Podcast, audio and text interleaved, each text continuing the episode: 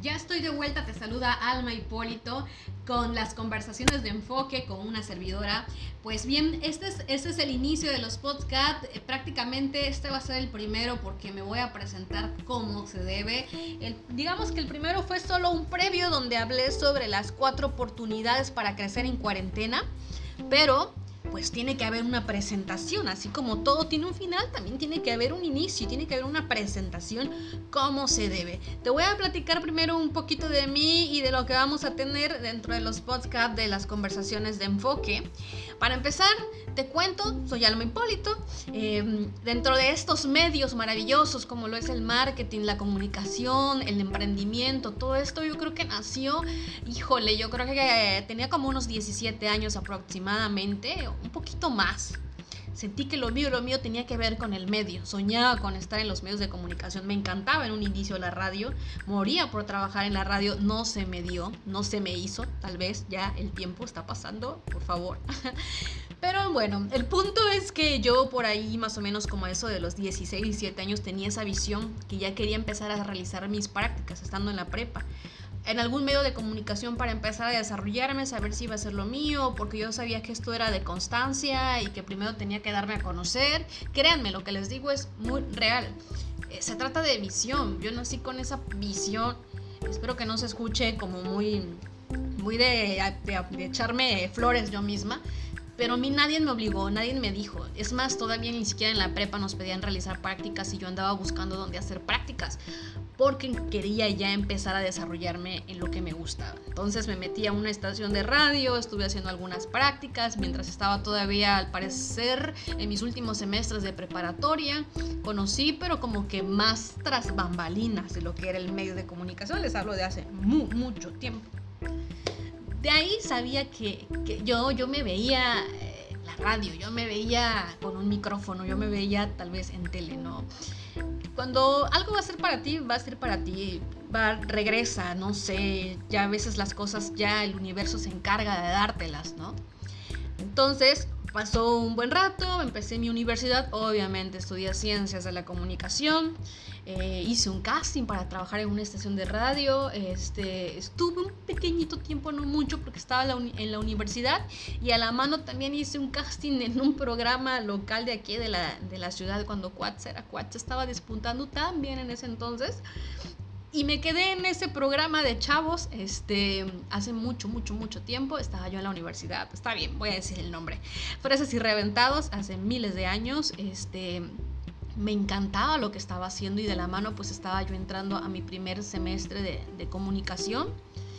Y sentía que lo mío, lo mío era eso, aprendí, la verdad es que fue una oportunidad gigante, me aprendí a desenvolver, conocí gente, empecé desde muy chica a relacionarme, empecé a, ver que no nada más es, así por hacer las cosas. Llevábamos clases de expresión corporal, eh, cómo agarrar el micrófono. Bueno, fueron cositas que desde pequeña pues fui aprendiendo. Ya no estaba tan pequeña, pero pues ya que lo veo más para acá el tiempo, digo, bueno, pues sí estaba pequeña, ¿no? Entonces, ahí empezaron mis pasos por los medios de comunicación. Ahí yo decía, esto es lo mío. Por azares del destino, yo estando en primer semestre, segundo semestre de la carrera, algunos problemas familiares surgen y yo me salgo de estudiar la carrera de comunicación. Me salgo con el objetivo de volver otra vez a iniciar posteriormente. De repente algo pasa conmigo que cambia por completo mi chip durante el tiempo que estuve sin estudiar, que fue muy poco tiempo, creo que fue como un año, un año y medio empecé a trabajar con mi papá, a conocer también lo que él hacía. Él toda su vida también trabajó en el área de las ventas, eh, de la publicidad. Y recuerdo que cuando iba a volver a estudiar la universidad, voy y este, resulta que empiezo a ver todo lo que son los temas de las carreras y veo que dice mercadotecnia. Y algo pasó en mi mente que dijo, bueno, Alma, si a ti te gusta la comunicación, eso lo vas a hacer por amor, eso va a llegar, este, ya lo tienes. Estudiar otra carrera te va a acercar más a lo que tu papá está haciendo, es algo de generación. Nadie me, me dijo que lo hiciera, solamente tuve una corazonada en ese momento en que era lo correcto.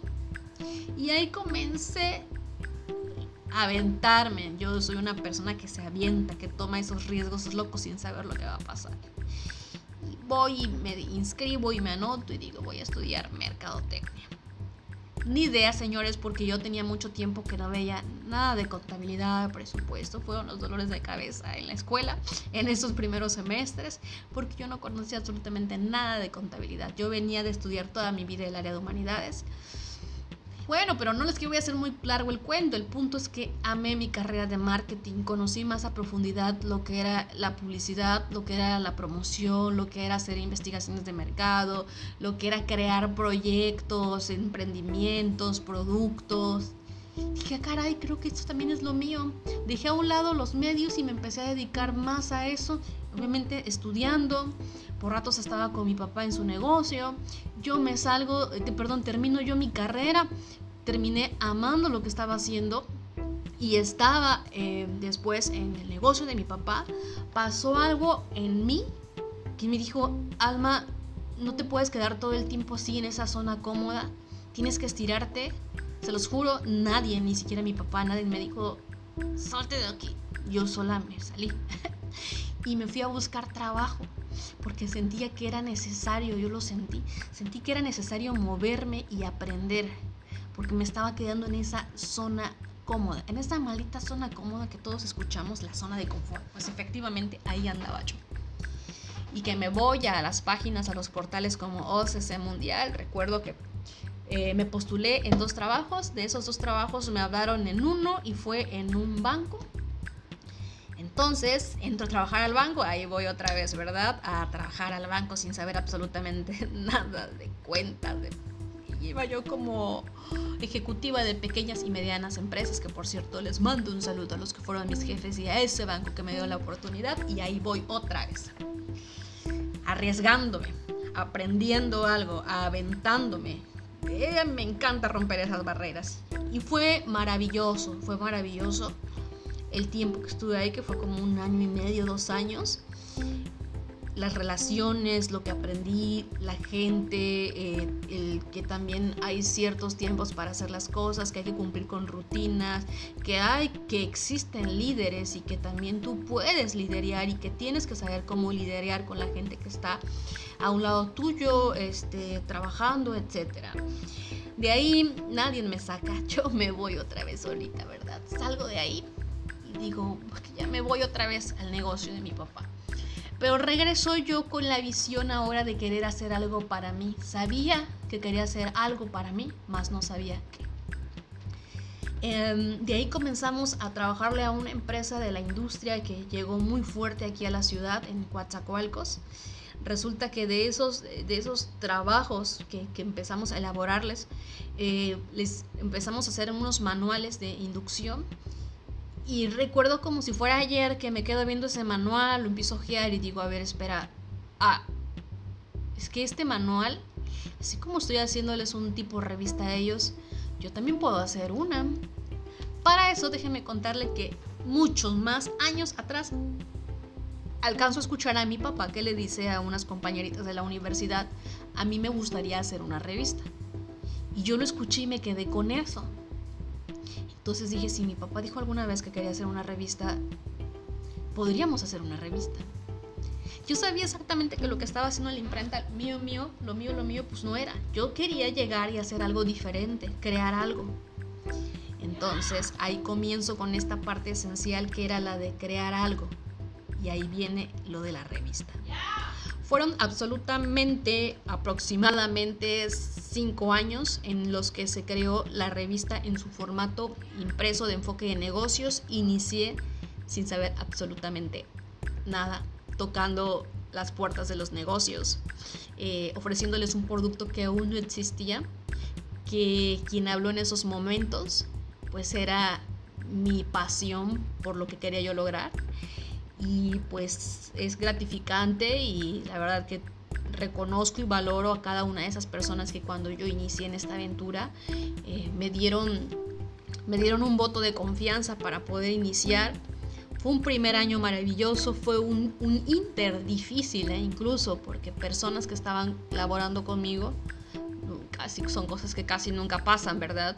Pues resulta no ser tan favorable como pensabas esas personas que estaban a tu lado, me terminó quedando, no puedo decir que sola, porque estaba, tenía yo el apoyo de mi familia y empiezo yo a acercar más a mi hermano en este ámbito de la comunicación también, ¿sabes qué? Aquí hay una cámara, tú puedes agarrarla, puedes agarrarle el amor a la cámara, puedes trabajar con ella, puedes sentirla. El día de mañana puede ser un trabajo el que tú puedes hacer. Entonces empecé a contagiarlo de esa, de esa emoción, de esa locura que traía y lo convertí en, en un aliado para mí porque andaba todo el tiempo conmigo. Creció, crecí, crecimos juntos, creció la marca de enfoque de negocios.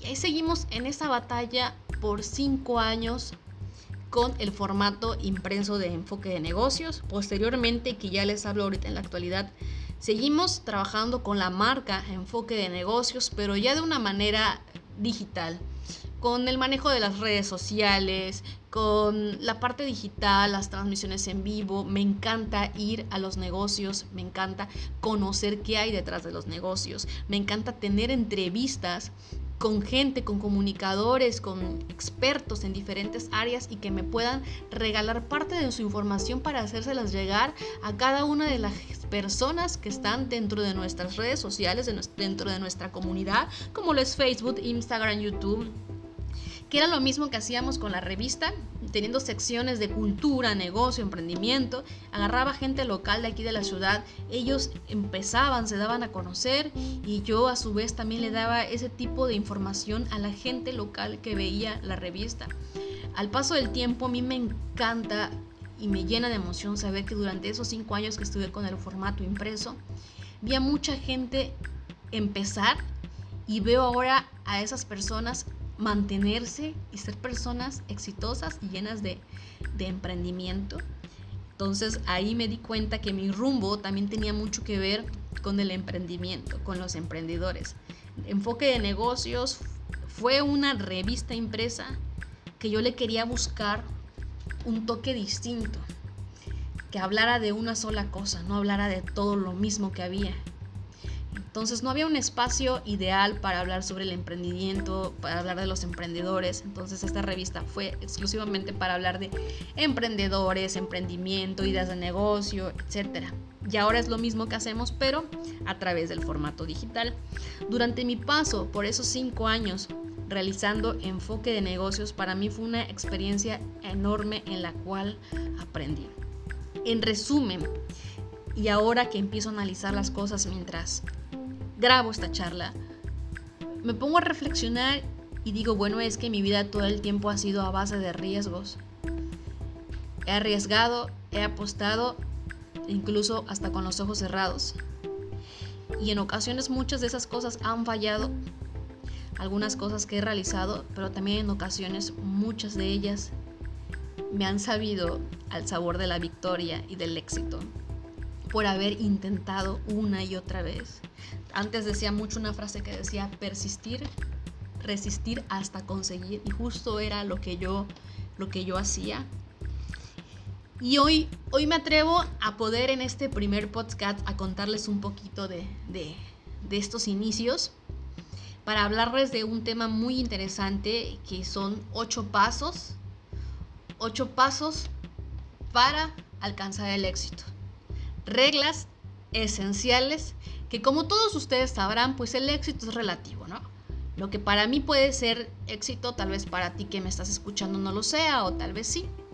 Pero te lo voy a compartir en base a mi experiencia, lo que a mí me funcionó durante todo este tiempo, en cómo yo inicié de la nada, en qué fue lo que a mí me funcionó. Y que tal vez tú al estudiar esta información que te voy a dar, te va también a ti a funcionar. Y lo que les voy a compartir no son cosas únicamente sacadas de la manga, la verdad. Nosotros buscamos en YouTube, hay mucha gente también que las realiza. Y son personas extremadamente exitosas. Lo que pasa que a veces lo que nos hace falta es ser disciplinados y constantes. Entonces, hoy en este podcast vamos a hablar de ocho reglas de éxito, según yo, según yo, ocho reglas de éxito, pero como te repito, en base a mi experiencia.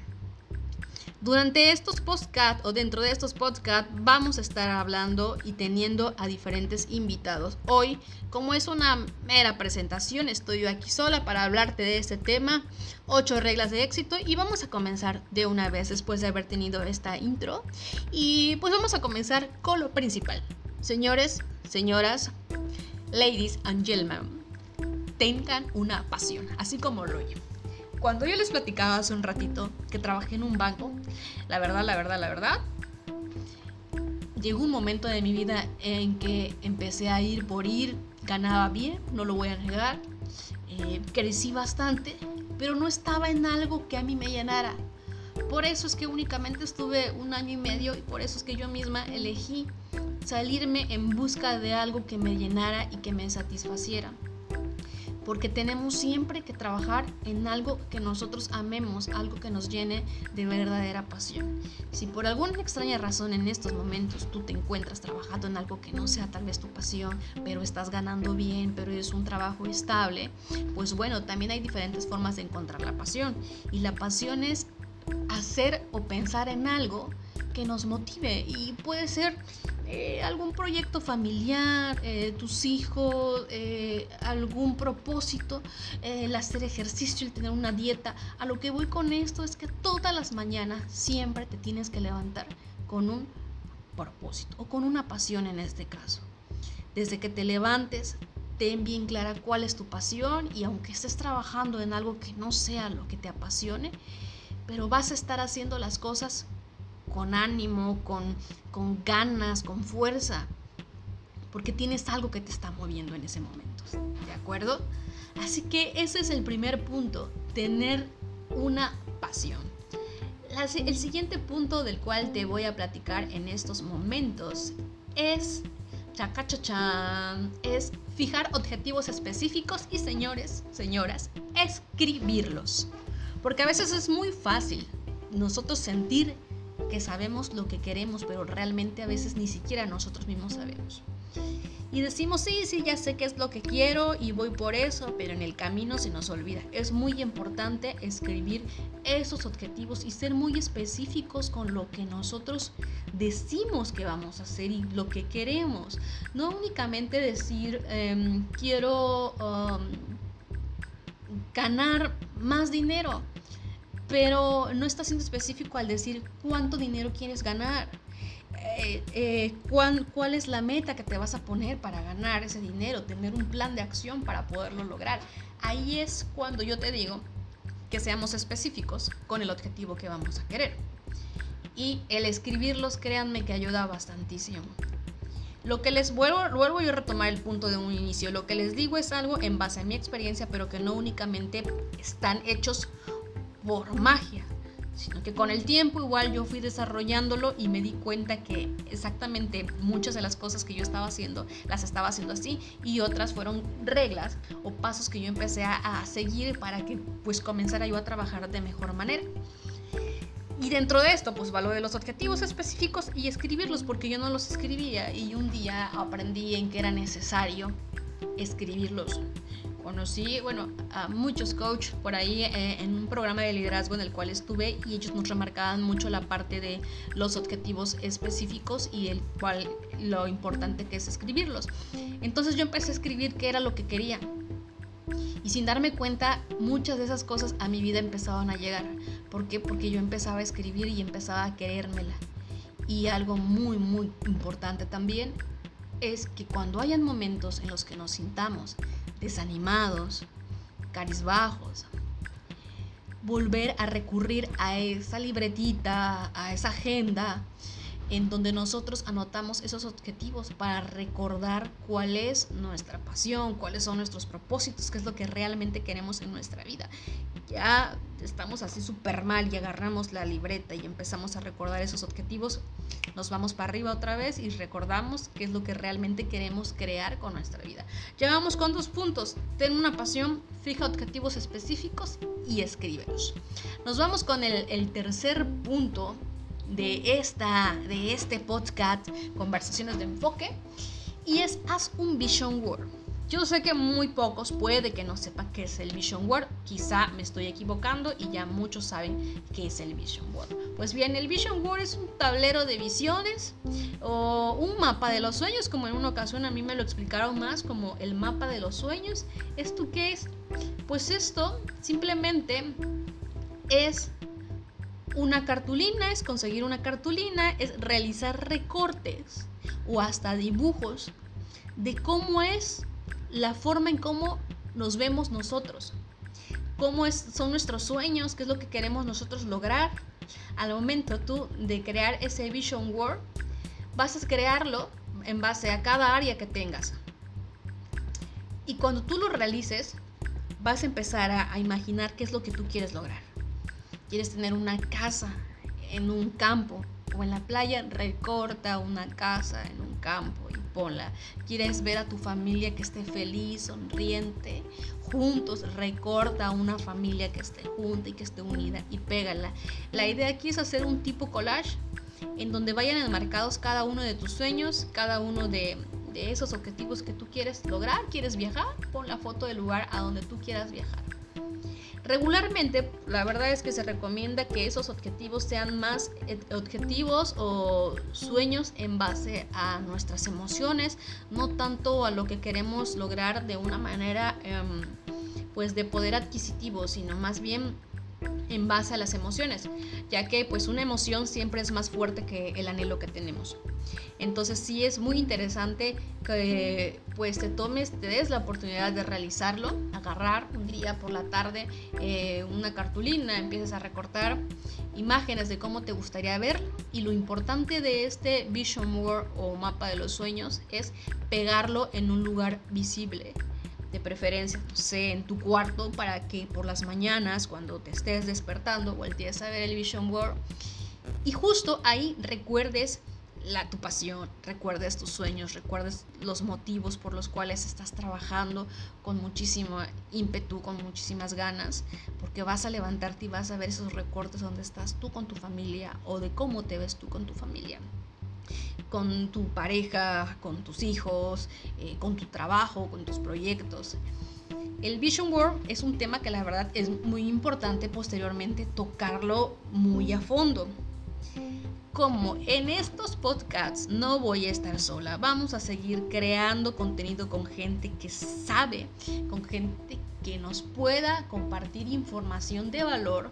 Muy pronto voy a nominar a, una personita por ahí que nos hable sobre este tema del Vision Board y nos esté compartiendo cómo hacer un vision board, los pasos, la razón del por qué y nos empieza a dar ejemplos para que nos quede muy claro este punto porque sí está muy padre, la verdad, muy interesante y está muy padre como para que desde chicos también comencemos a, creer más en nuestros sueños, en no olvidarlos porque son sumamente pues muy importantes. El cuarto punto, señores, es trabajar con, como la revista, como la marca, trabajar con enfoque. Es una palabra que a mí en lo personal también me queda súper clara, porque yo que hablo mucho del enfoque, te lo voy a confesar, hay muchas veces que he vivido desenfocada. ¿Por qué? Porque a veces a mí en lo personal me ha pasado que quiero hacer muchas cosas a la vez.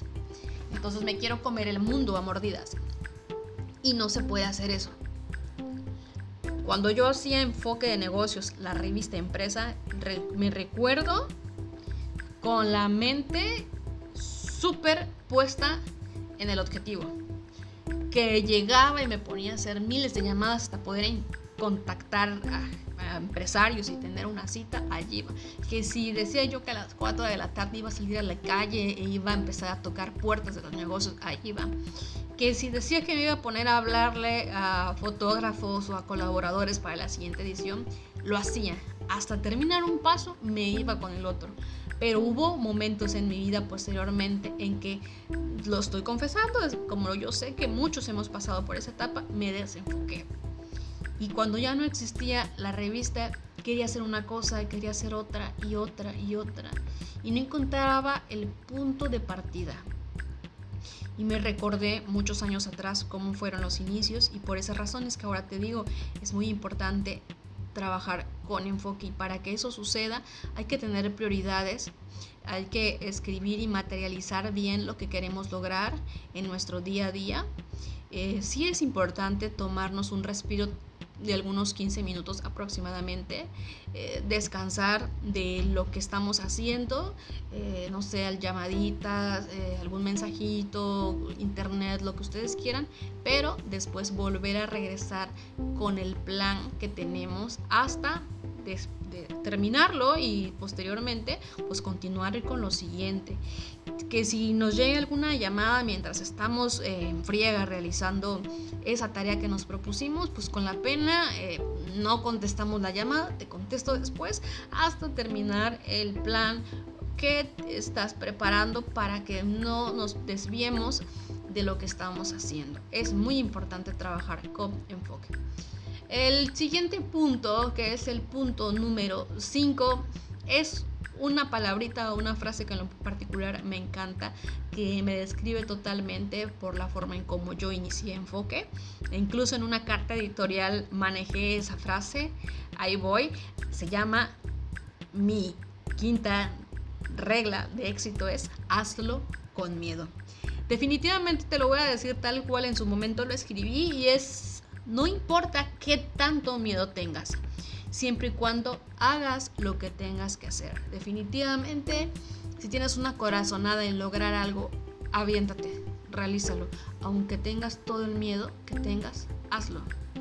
Porque si sigues con el temor de qué va a pasar más adelante y te quedas sentado imaginando cómo va a ser cuando lo puedas lograr, porque te falta esto, porque no es el momento adecuado, porque hay crisis, porque ahorita nadie va a querer eso, porque no hay dinero, ahí te vas a quedar. Así que mientras todo eso pasa, tú continúa, que no pasa absolutamente nada. Lo peor que puede pasar es que la gente te diga que no, que tal vez tu proyecto no funcione, pero ojo con eso, porque si no funciona, no es algo malo. De lo malo, lo bueno. Tomemos por qué no funcionó ese, ese, ese proyecto. Eh, el fracaso es más, yo lo veo como un escaloncito que te dirige hacia el éxito, así que pues aquí no queda más de otra que lo hagamos. Hazlo con miedo, pero hazlo. Ese es mi quinto punto. El séptimo es uno que me encanta y que pues también pues personalmente pues, me identifico porque pues he vivido así. Este, y muchos de nosotros también. Sé tu palabra. Te lo digo de esta manera, sé tu palabra.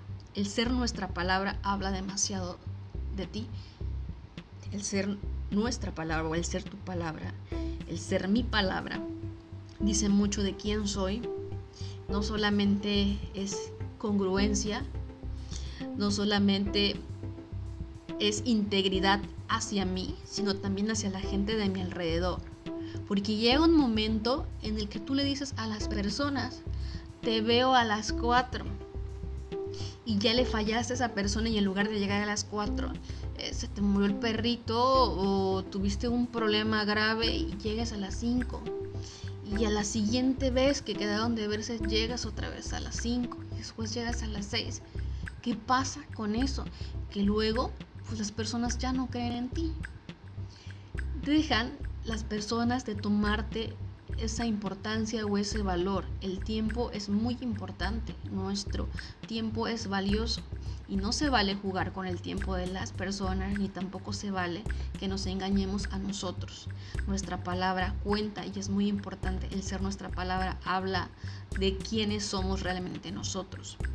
Si llegas tarde a una reunión, si dices que vas a hacer esto y a la mera hora no lo cumples, se pierde la credibilidad.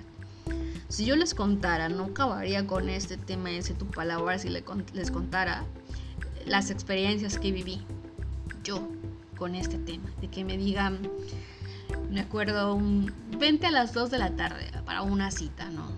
Y ahí voy toda emocionada con mi cita y que me dijeran, tuvo que salir de emergencia te ven, te ve mañana a las 3 de la tarde. Ahí voy a las 3 de la tarde y tampoco está. Imagínense si me quedaron ganas de trabajar con esa persona, obviamente no. Y si por las áreas del destino alguien me hablaba de esa persona y me decía, ¿me lo recomiendas? ¿Ustedes creen que yo recomendaba a esa persona? Obviamente no. Ya no crecen esas personas que no son su palabra. Por eso hay que tener mucho cuidado porque a nivel personal y profesional cuenta demasiado. El séptimo punto es ten un mentor. Ten un mentor, así como lo oyen. Dirás, ¿para qué? Si yo puedo solo. pues no, siempre necesitamos ayuda de alguien. Siempre. Ok, tal vez un coach puede costar carísimo, tal vez un psicólogo nos puede costar eh, igual caro, tal vez no tenemos ese presupuesto, pero debemos de tener una guía, o sea, seguir a una personalidad como nosotros no, nos queremos ver en un futuro. Si, no sé, quieres ser un emprendedor, pues sigue a los emprendedores super chingones que están en YouTube. Por ahí dicen que eres el promedio de las cinco personas de las cuales te rodean. Esto también incluye a quienes seguimos nosotros dentro de las redes sociales. Guíate de las personas que ya lograron lo que tú quieres lograr. Y si tienes la capacidad de poder tener a un psicólogo a un lado o a un coach, también pierde el amor a tus 500 pesos y, y asesórate con la gente que sabe. Es muy importante tener a una persona al lado cuando estás iniciando. Yo cuando inicié, obviamente tenía a mi papá, pero no me asesoraba como a mí me hubiera gustado que me asesorara. Yo me aventé como pude, hacía las cosas. Y a mí durante esos inicios me hubiese gustado tener a un coach, tener a una persona que les dijera yo, este es mi plan de negocios, esto es lo que yo quiero lograr, que me dijera, a ver, anota tus objetivos, haz tu vision board, eh, haz tu plan de lo que quieres hacer, haz un presupuesto, eh, la inversión de lo que tú vas a, a, válgame la redundancia, a invertir en tu formato impreso, lo que vas a ganar, todo lo que conlleva. Tengo una psicóloga de cabecera, la psicóloga Citlali, así que también más adelante la vamos a tener dentro de los podcasts para que nos hablen de la importancia que, es tener a una guía o a un guía como nosotros cuando estamos realizando nuestros proyectos. Ella es un ejemplo también como, como psicóloga. Yo conozco también a infinidad de coach, ahorita hay muchísimos coach tú rodéate de la persona que tú creas conveniente, la que más confianza te tenga, le tengas, perdón, y asesórate. Y si no, pues sigue a esa persona que más te inspire en las redes sociales, en todas las plataformas digitales que ya hay. Los podcasts, YouTube, Instagram. Ahorita las redes sociales cada vez te acercan más a las personas. Cuando antes recuerdo que ver a un artista en televisión lo veíamos lejano. Y ahorita es muy fácil tener ese, ese acercamiento con la gente que, que nos inspira. Ya estoy casi finalizando y la verdad que estaba yo súper, súper emocionada y picada con este tema. Ya estoy por el punto número 8 de las 8 reglas del éxito. Y la última es tener un propósito. Un propósito no es otra cosa más que un para qué. ¿Para qué estamos aquí? ¿Para qué me pasó esto? ¿Para qué estoy hablándote hoy en este podcast y para qué me estás tú escuchando en estos momentos. ¿Para qué estoy trabajando en dónde estoy trabajando? ¿Para qué fue que fracasé en ese negocio que yo quería realizar? Pregúntate un para qué. No te preguntes un por qué. ¿Por qué sucedió? Sino pregúntate un para qué. Un propósito no es otra cosa más que el para qué lo vas a hacer, para qué lo vas a lograr. Es, es tu sueño. Es la huella que tú vas a dejar a las generaciones futuras cuando tú ya no estés. No se trata únicamente de dinero, no se trata únicamente de cosas materiales, sino se trata también de la bondad de quienes nosotros somos de la huella que vamos a dejar en este mundo, de nuestro legado.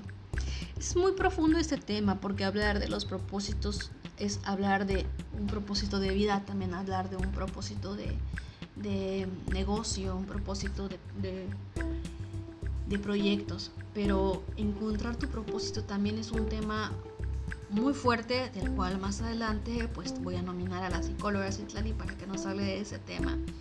Pero el propósito es algo muy profundo y es algo que todos en algún momento de nuestra vida debemos de conocer. Porque llega un momento en el que nuestra vida no tiene sentido, no tiene ese rumbo, lo perdemos. Andamos por andar, andamos en piloto automático y no está padre. Y no es que tú estés mal, es que a todos nos llega a pasar. Pero por eso es muy claro tener ese propósito desde un principio. Tener esa, esa humildad para reconocer quién eres y qué es lo que tú quieres dejarle al mundo cuando tú ya no estés. Tienes un talento, explótalo. El talento que Dios te dio debe estar siempre al servicio de los demás. Apoya con lo que tú sabes hacer, contribuye con las personas de tu alrededor. Deja huella y piensa qué carajo van a decir o qué quieres que digan las futuras generaciones cuando tú ya no estés. Lo he dicho mucho a través de las redes sociales, todos, absolutamente todos somos héroes anónimos y tú puedes postear algo que le pueda ayudar a alguien, tú puedes contribuir o mantener un contenido que sabes que me va a servir a mí. Entonces hagamos en estos momentos que también es de unión de fuerzas, compartir cosas que el día de mañana pues dejen una huella en este mundo. Mi propósito es muy largo, ¿sabes? Aún sé que me hace falta demasiado camino por recorrer y que algo muy grande me espera. Y que pues hay que continuar porque ya me aventé, ya me arriesgué. Llevé a cabo esta revista que para mí hoy, hoy es un legado gigante porque lo dije en muchas ocasiones, la ventaja que tiene una revista es que queda ahí plasmado para toda la vida. Esas palabras que yo formé dentro de la carta editorial, esas entrevistas a los emprendedores que hoy ya son empresarios, esas secciones o columnas con gente que nos regaló un poco de su sabiduría y de su conocimiento. Y que gracias a que alguien te leyó hace tiempo, hoy siguió tus consejos y también emprendió. Para mí, Revista Enfoque de Negocios es mi legado. Y tengo justo ahorita en mis manos una de esas revistas y puedo decir, aquí está, aquí está plasmado. Mis sueños están plasmados, mis, mis insistencias, mis riesgos, mi pasión. Y sé que estoy a punto de ir por lo que viene. Ya probé lo que es hacer algo que me apasione. Y sé que ahorita vienen cosas mejores. No solo para mí, sino para todos. Y pues bien, me acabo de inspirar demasiado con este tema, que espero que en lo particular te funcione, que te guste este podcast, que más bien es el inicio. Vamos a compartir temas conocimientos con gente. Por aquí voy a tener a, varios invitados, así como estamos a través del medio digital de las plataformas de revista Enfoque de Negocios en Facebook, con las transmisiones, con las cápsulas. Me voy a traer a muchos de nuestros, de nuestros expertos en diferentes temas para que también a través de podcast nos estén platicando diferentes temas. Por lo pronto voy a nominar a alguien para que sea la primera persona en estar acompañándome en los podcasts Acompáñenme en redes sociales, en Instagram, en Facebook, eh, porque pues ahí voy a etiquetar a la persona que voy a invitar, a invitar a que esté hablándonos de un próximo tema.